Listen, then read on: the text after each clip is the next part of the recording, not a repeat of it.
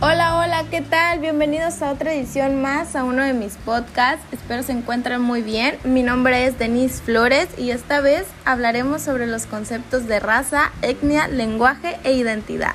Si estás listo, podemos continuar. Algunas de las preguntas que suelen surgir son, ¿cuándo fue desarrollado el concepto de raza y para qué? El concepto de raza ha sido desarrollado en el siglo XVIII para clasificar a los seres humanos en base a su apariencia física, social y origen cultural. También el concepto de raza ha sido para identificar a las personas de un grupo que comparten un conjunto de características visibles como el color de la piel y rasgos faciales.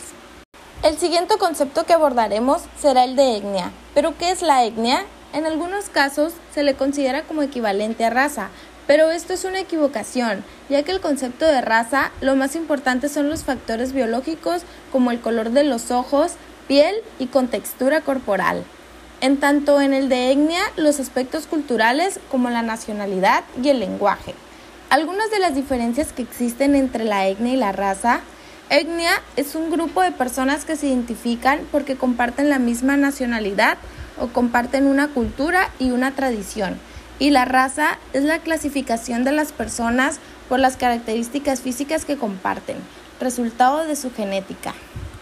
Otro de los conceptos de los que hablaremos es el de lengua. La lengua se puede definir como el conjunto de signos, formas o sistemas que los seres humanos usamos para establecer una comunicación con personas de nuestro mismo entorno o comunidad lingüística.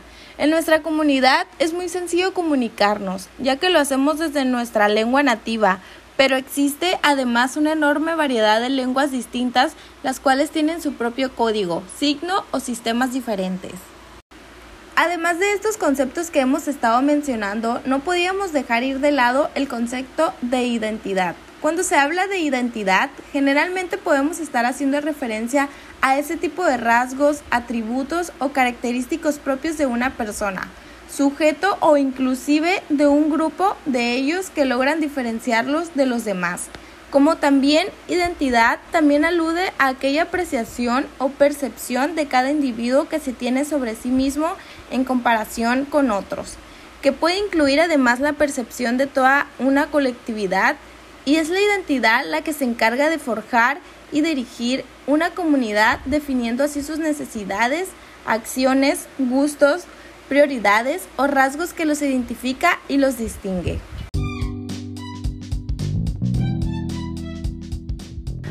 Por mi parte ha sido todo, no olvides compartirlo con tus amigos y recuerda seguirnos en nuestras redes como Didi Podcast. Hasta la próxima.